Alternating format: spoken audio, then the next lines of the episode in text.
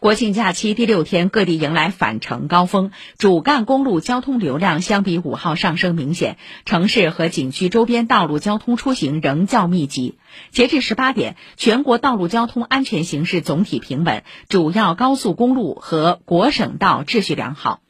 来自中国国家铁路集团有限公司的统计显示，昨天全国铁路预计发送旅客一千一百五十五万人次，加开旅客列车一千二百零三列。铁路上海站昨天到达旅客四十八万人次。民航方面，上海两大机场执行航班一千八百七十四架次，其中浦东机场一千一百八十三架次，虹桥机场六百九十一架次。今天是国庆假期最后一天，各地将持续迎来返程高峰。预计京津冀、长三角、珠三角等区域中心城市周边道路交通流量将明显增加，道路交通压力较大。本市部分高速公路及主要交通枢纽将迎来集中返程客流，各交通部门全力应对，确保市民安全有序返沪。请听报道。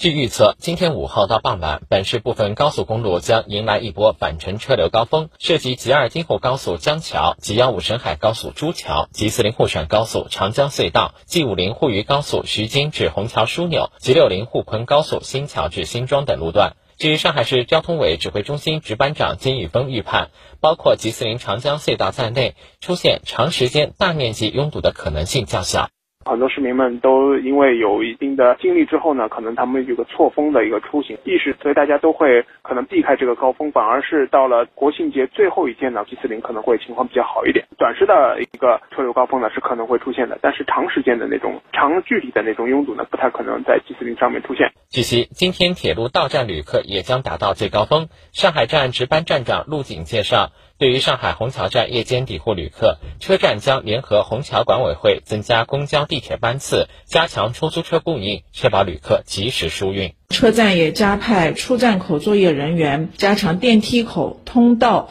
等关键部位的盯控，对重点车次进行疏通组织，确保进出站旅客测温工作有序开展。上海站、上海南站、上海虹桥站候车室也将通宵开放，为凌晨车票的旅客提供舒适的候车环境。为方便铁路到达旅客通过地铁网络离站，地铁部门对途经机场、火车站的线路采取局部增能。地铁虹桥站副站长徐银梦介绍，除了加开夜间大站车外，车站将根据现场客流情况，实时采取限流引导措施，确保线路有序运行。十号线会有两辆延长的大站车，延长到二十三点三十分的。如果今天晚上高铁到达乘客达到一定量之后，二号线如果要加开的话，我们反这边准备工作都已经做好了。到下午开始，铁路道的话就可能会比较集中，会用那个隔离栏杆，就把乘客尽量往两头引导。上海长途客运总站站长助理胡海松告诉记者，车站将对所有到站旅客实施双码查验工作，并开设专用通道，方便车站旅客能快速进入上海站北广场交通枢纽。